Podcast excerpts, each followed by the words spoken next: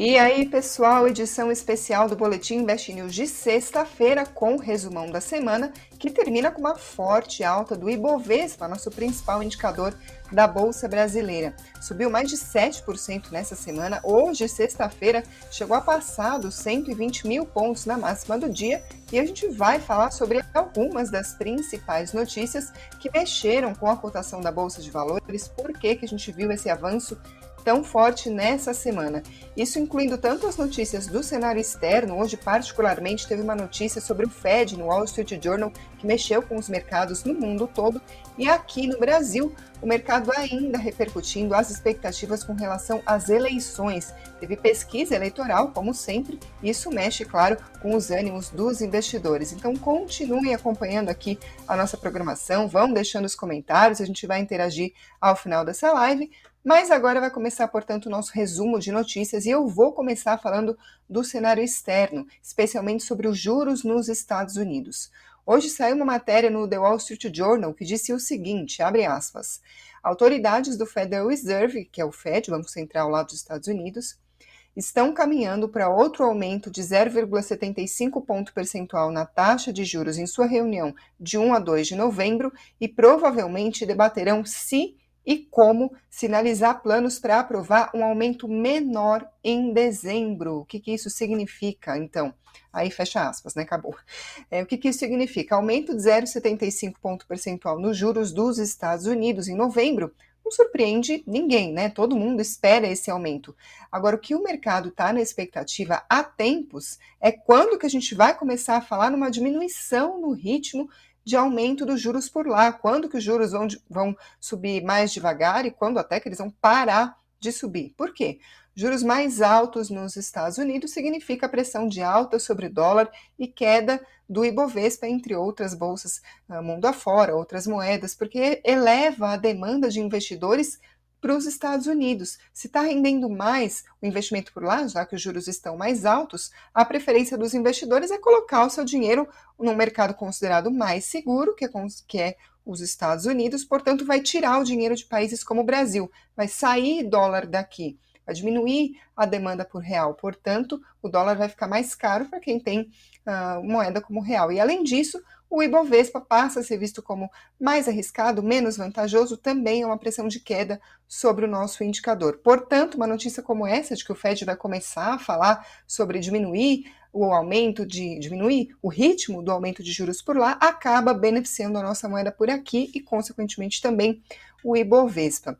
A gente viu uma, um reflexo dessa notícia nas ações das principais bolsas no mundo, também teve uma desaceleração na alta dos rendimentos dos títulos do Tesouro dos Estados Unidos, as chamadas Treasuries, ou seja, a expectativa de que os juros vão subir num ritmo menor por, por lá, portanto, o rendimento dos títulos soberanos nos Estados Unidos também tenderiam a render menos, ou pelo menos parar de ter um, uma rentabilidade elevada.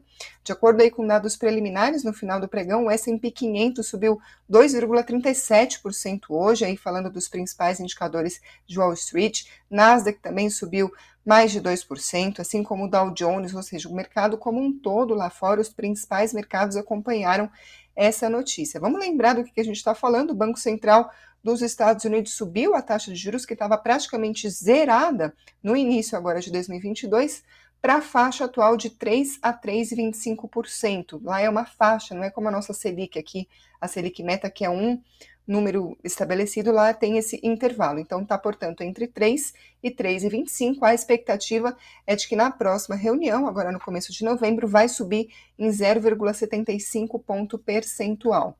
Ainda falando sobre as expectativas em relação aos juros, teve essa notícia de hoje considerada mais positiva, mas ao longo da semana, claro, qualquer indicador que sai da economia dos Estados Unidos já entra nas perspectivas sobre o que pode acontecer com os juros, porque qualquer número mais positivo para a economia dos Estados Unidos dá um argumento para o Fed continuar elevando os juros, porque a ideia de subir os juros é, claro, controlar a inflação. Os juros mais altos dificultam a vida do consumidor, as pessoas vão querer comprar menos, logo os preços vão subir menos. Mas outra consequência é que a economia esfria esfrie.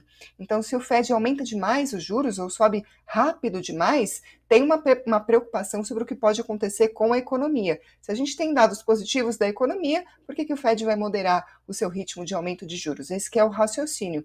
Então, todas as notícias sobre a economia dos Estados Unidos, claro, impactam o mercado, especialmente mercado de trabalho, porque é um dos principais parâmetros que o Fed acompanha para determinar o que vai fazer com a sua política monetária. Mercado de trabalho aquecido significa economia aquecida, significa demanda das pessoas para comprar, já que os salários estão fortalecidos, então esses dados são muito importantes. E na quinta-feira foram divulgados números do Departamento do Trabalho nos Estados Unidos dizendo o seguinte: o número de novos pedidos de auxílio-desemprego nos Estados Unidos caiu na semana passada, foi uma surpresa, não era essa a previsão. Isso indica, portanto, que o mercado de trabalho continua apertado por lá. Há alguns meses a gente está vendo uma situação de mais vagas em aberto do que trabalhadores disponíveis para preencher esses postos. E aí, pela própria lei da oferta da demanda, o que acontece? Os salários sobem para atrair as pessoas para as empresas. Salários em alta significa o quê? Dinheiro na mão do consumidor, que significa inflação. Ou seja, mercado de trabalho apertado, aquecido, é argumento sim para o Fed subir os juros. Essa notícia veio na quinta-feira, portanto, antes desse alívio que eu citei da matéria do The Wall Street Journal. Além disso, na terça-feira também tinha saído números positivos para a economia dos Estados Unidos, e aí eu estou falando sobre a produção nas fábricas. Ela aumentou em setembro 0,4%, manteve o ritmo, porque em agosto já tinha subido 0,4%. Essas informações são divulgadas pelo próprio Fed. Além de ter mantido o ritmo de alta, também veio bem acima das expectativas. Economistas consultados pela Reuters previam que a produção das fábricas aumentaria 0,2%, ou seja, veio 0,4% acima do, do, número projetado pelos analistas. E aí, qual que é a leitura? Se as fábricas estão aumentando a produção, significa que ainda não houve uma queda na demanda dos consumidores pela compra desses produtos, ainda que os juros estejam aumentando. Todas essas notícias, claro, estavam gerando preocupações, uh, perspectivas de que o FED fosse continuar subindo os juros de uma maneira mais agressiva, mais forte, mas hoje, sexta-feira, veio essa notícia do The Wall Street Journal num sentido contrário, falando já em diminuir o ritmo de alta, começar a falar sobre esse assunto. Isso foi visto de uma maneira mais positiva pelo mercado. Isso falando do cenário externo, aqui no Brasil continuam as expectativas em relação às eleições e as pesquisas divulgadas nos últimos dias deram um certo fôlego, uma certa pressão positiva para o Ibovespa. Por quê? A gente percebeu nos últimos números um certo acirramento no segundo turno. Os dois candidatos que disputam as eleições, né, o ex-presidente Lula e o atual presidente Bolsonaro, estão mais perto nas intenções de voto. Pela margem de erro, não dá para saber quem vai ganhar, não há qualquer perspectiva, não há como dizer com certeza qual vai ser o candidato vitorioso. Só para citar uma das pesquisas, na quinta-feira foi divulgado o Datafolha, que mostrou o Lula estável com 49%, assim como estava na pesquisa anterior, mas uh, o Bolsonaro oscilou um ponto para cima e foi para 45%. Isso é o limite do empate técnico, ou seja, os dois estão empatados na pesquisa Datafolha. O cenário é bem parecido em diversas pesquisas eleitorais.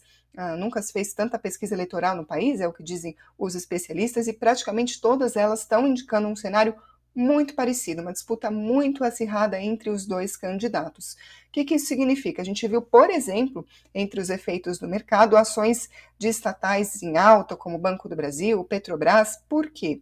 Eu trago aqui um comentário da Genial Investimentos para dar uma explicação aí de qual é a, a razão por trás dessa reação do mercado, e eles dizem o seguinte, abre aspas.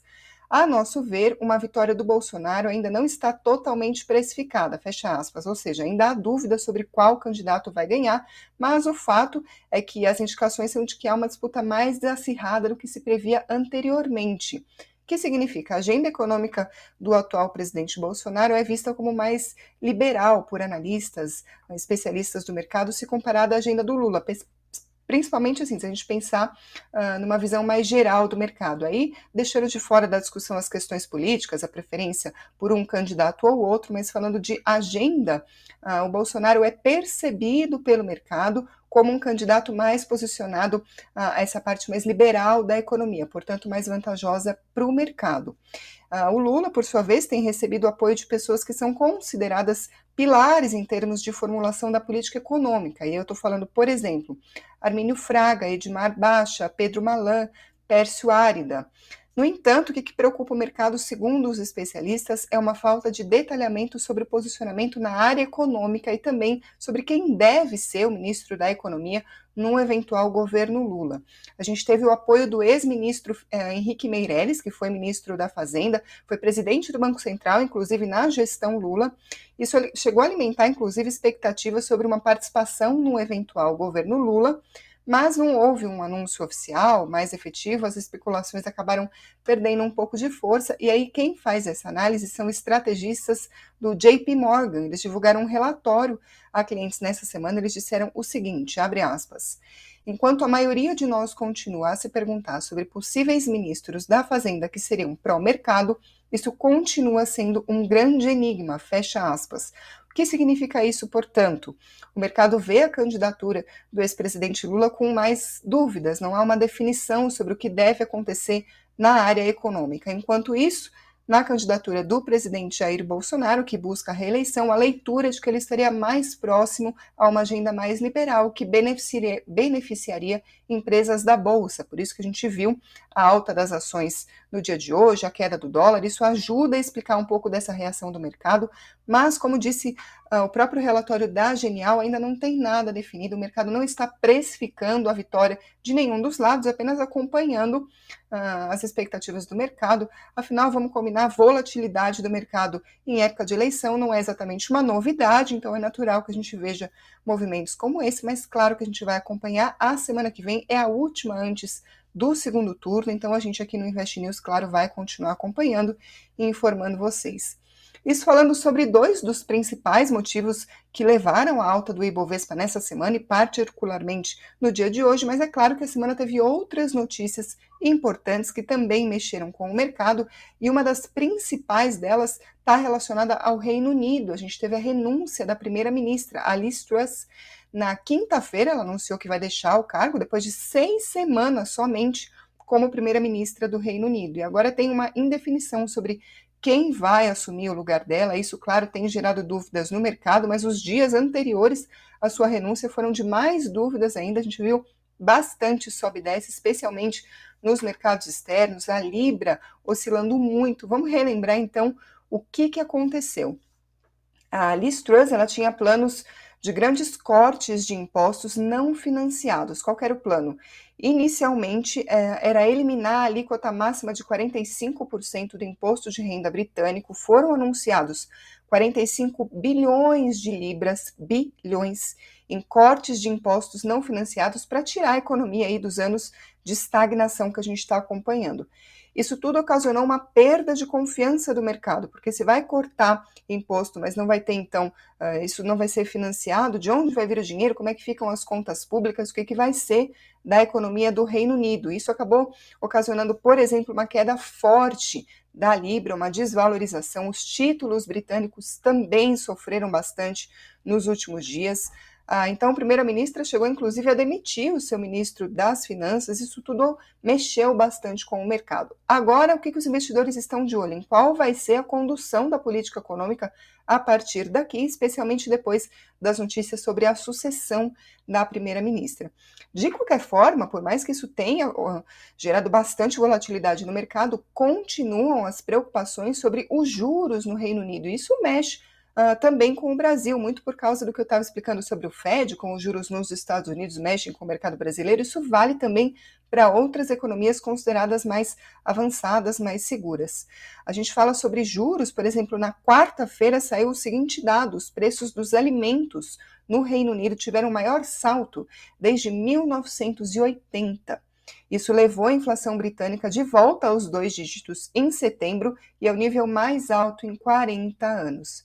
Esses números são do Escritório de Estatísticas Nacionais e foi o seguinte: o índice de preços ao consumidor aumentou 10,1% em termos anuais em setembro. Juros mais altos significam, desculpa, inflação mais alta significa, claro, juros mais altos no Reino Unido. E falando em inflação. E falando em Europa, a gente teve também na quarta-feira dados que mostraram que a inflação ao consumidor na zona do euro em setembro ficou levemente abaixo do que havia sido estimado anteriormente. Eu estou falando da zona do euro, são 19 países que usam o euro, isso não inclui, claro, o Reino Unido, que utiliza a Libra.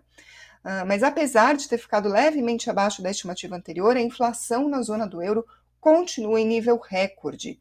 Uh, esses números são da Agência de Estatísticas da União Europeia, Eurostat, que disse, que disse que os preços subiram 9,9% na comparação atual.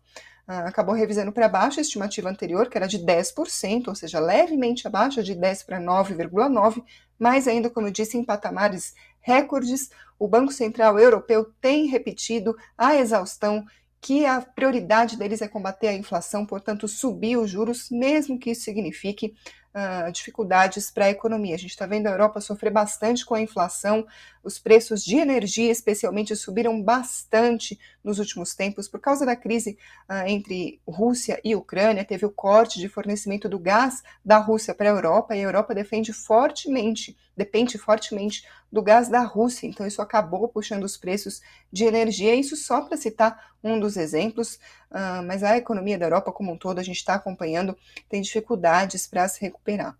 Aqui no Brasil, outra notícia importante foi o IBCBR, é um indicador divulgado pelo Banco Central mensalmente que mede a atividade econômica do Brasil. É considerado uma prévia do PIB. Não é o PIB oficial que sai trimestralmente, é divulgado pelo IBGE, mas é um bom termômetro, né? Então, na segunda-feira, saiu a notícia de que a economia brasileira encolheu mais do que o esperado em agosto, e essa queda veio no ritmo mais forte em quase um ano e meio teve uma queda de 1,13% IBCR de agosto. É o primeiro resultado no vermelho depois de dois meses seguidos de ganhos.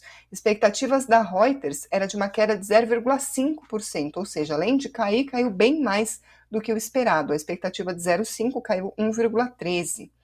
Uh, e além disso, foi a contração mensal mais intensa desde março de 2021. O que, que aconteceu? Em agosto, a gente teve o setor de serviços continuou sendo destaque aí da economia, subiu 0,7%. A gente está acompanhando empresas desse setor se recuperando depois do baque da pandemia, a reabertura de diversas atividades continua beneficiando o setor, mas essa alta não foi suficiente para compensar as perdas no varejo e na indústria, que novamente apresentam dificuldades, tiveram queda no mês de agosto. Economistas citam o ambiente como um todo, com juros em alta, inflação ainda em alta, dificultando a vida do consumidor, portanto, prejudicando o varejo e a indústria. Eu falo inflação em alta porque a gente chegou a acompanhar deflação do nosso principal indicador de nos últimos meses. Só que essa queda nos preços está bastante concentrada em combustíveis. A gente está acompanhando queda do petróleo, redução do ICMS, mexendo com os preços da gasolina. Mas em setembro, por exemplo, se a gente tirasse a gasolina da conta do IPCA, ele teria vindo num positivo, não numa deflação como a gente acompanhou. Os preços dos alimentos só começaram a mostrar algum alívio mais recentemente. Portanto, nesse cenário, o consumidor claro, continua com certa dificuldade para comprar uh, os produtos, para consumir de uma maneira geral. A gente vê o resultado nos números do varejo e da indústria. Nesse cenário, então, vamos falar de números. O dólar hoje caiu 1,36% a R$ 5,14, mas nessa semana caiu 3,31% sobre o real. O Bitcoin, por volta das 18h15, subia 0,61% aos 19.163 dólares. E o Ibovespa, que a gente estava comentando, hoje subiu 2,35% aos 119.929 pontos, mas chegou a passar de 120 mil na máxima do dia. Nessa semana subiu 7,01%. Vamos falar das ações que se destacaram, e aí eu estou falando daquelas que compõem o Ibovespa. No pregão de hoje, a grande maioria subiu, mas claro, também teve algumas quedas, e a maior delas foi a da MRV, que caiu 7,18% hoje, Cielo 1,69% e a TIM 0,95%.